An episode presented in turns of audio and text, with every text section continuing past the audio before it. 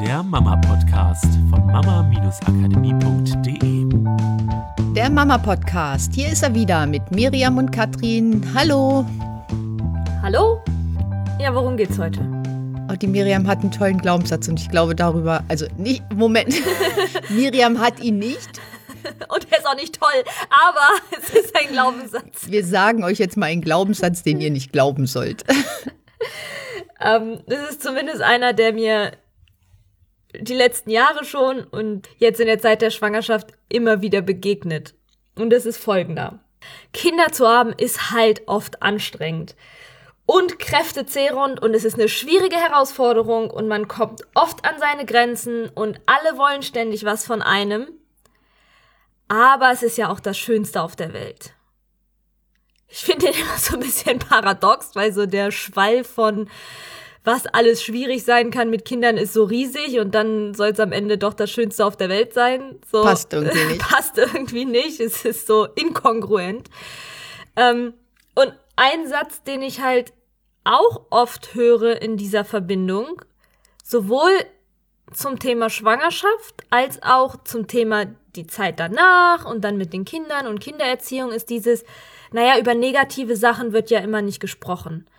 Also das Problem, was wir heutzutage haben, ist, dass halt die Leute ja auch, die, die wissen das nicht, dass es anstrengend sein kann und was alles passieren kann. Und deswegen sind sie halt nicht vorbereitet darauf und dann fällt es ihnen umso schwerer, damit umzugehen.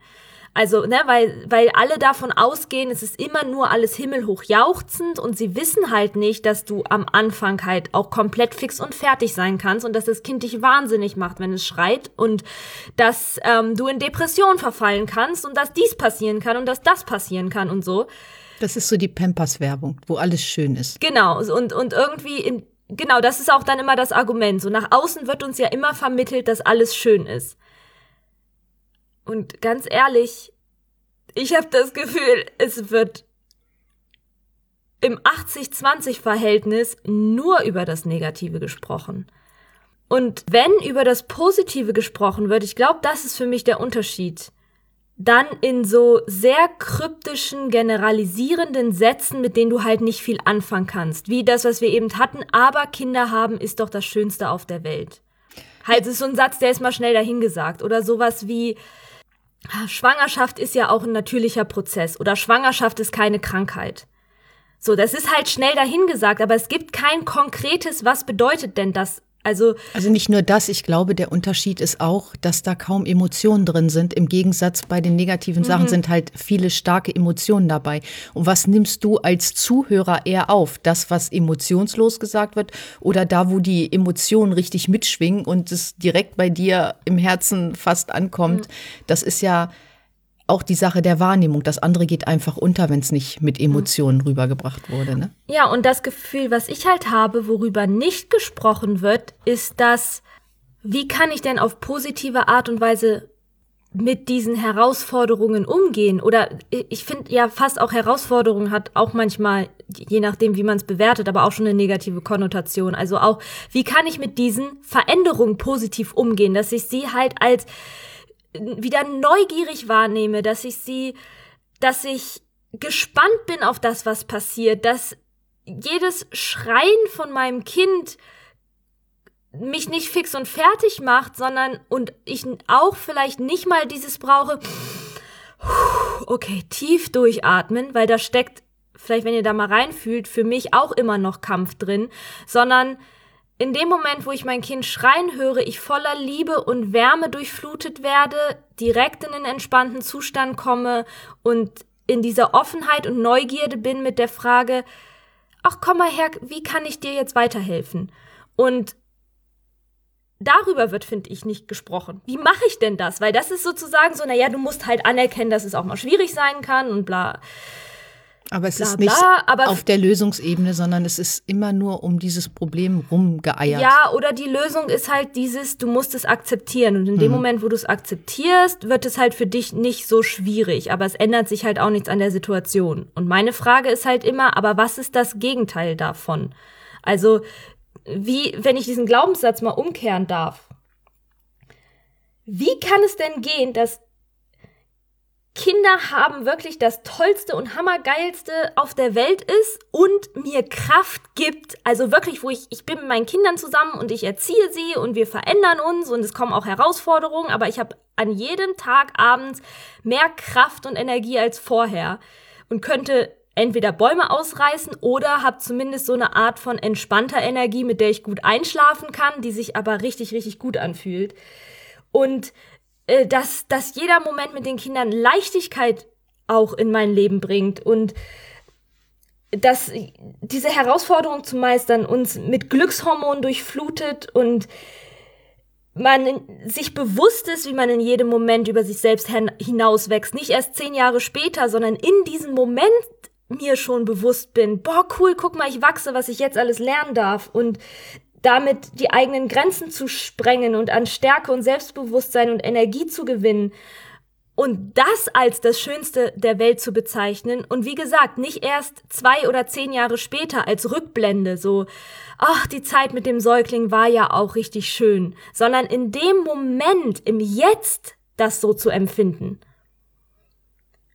Ja, und ich kann mir vorstellen, dass der eine oder andere so ein bisschen seufzt und sagt, ja, das klingt total toll und ich erlebe das halt auch anders.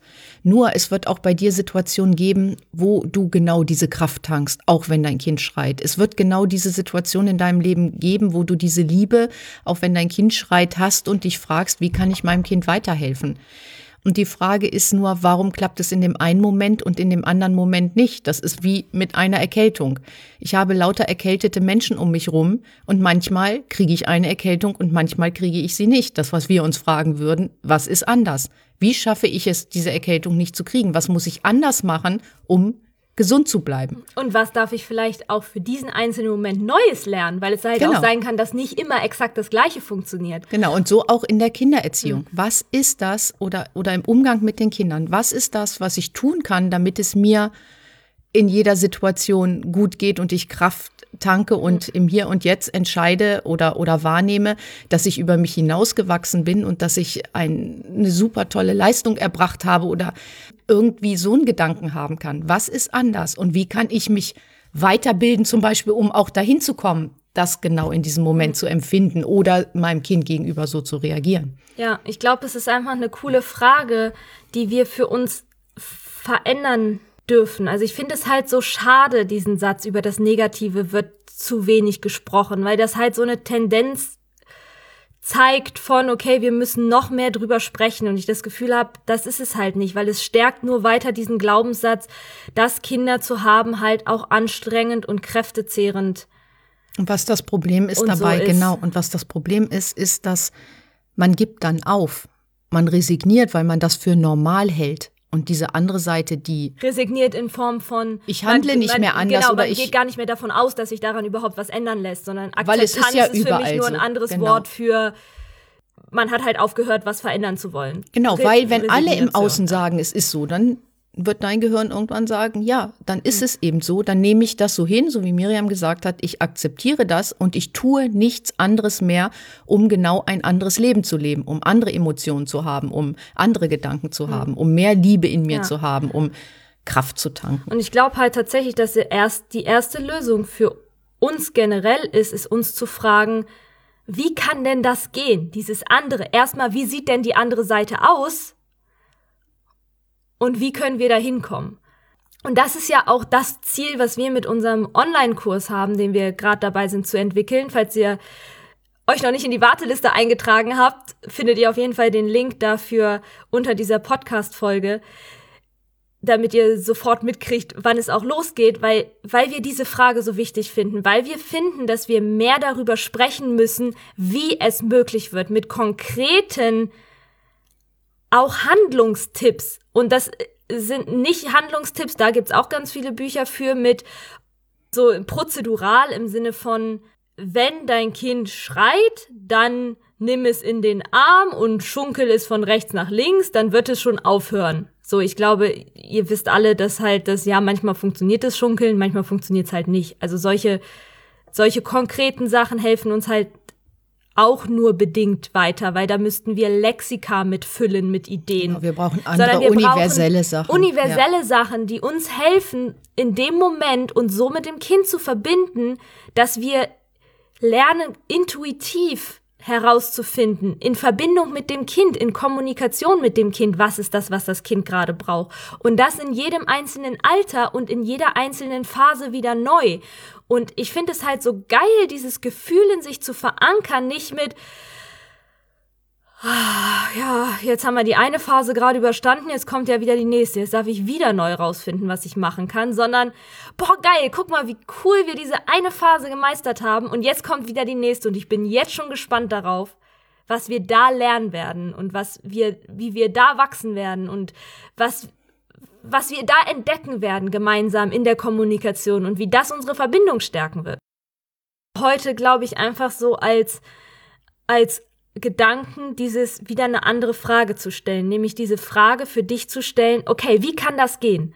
Wie? Einfach dieses wie, wie, wie, wie, wie. Nicht warum oder oh, was, äh, sondern wie. Wie kann das gehen? Was? Und dann mal gucken, einfach mal hören, was für Antworten kommen. Und ansonsten äh, in die Warteliste für unseren Kurs eintragen und gespannt sein, was da alles für tolle Wies auch mit dabei sind, weil es gibt so viele geile Sachen, Leute. Es gibt so, so viele konkrete Sachen, die man tun kann, die wirklich darüber hinausgehen, einfach nur, ich kann es anhand von Geburt so ganz gut beschreiben. Es ist, finde ich, was vollkommen anderes, die Erkenntnis zu haben, Geburt ist ein natürlicher Prozess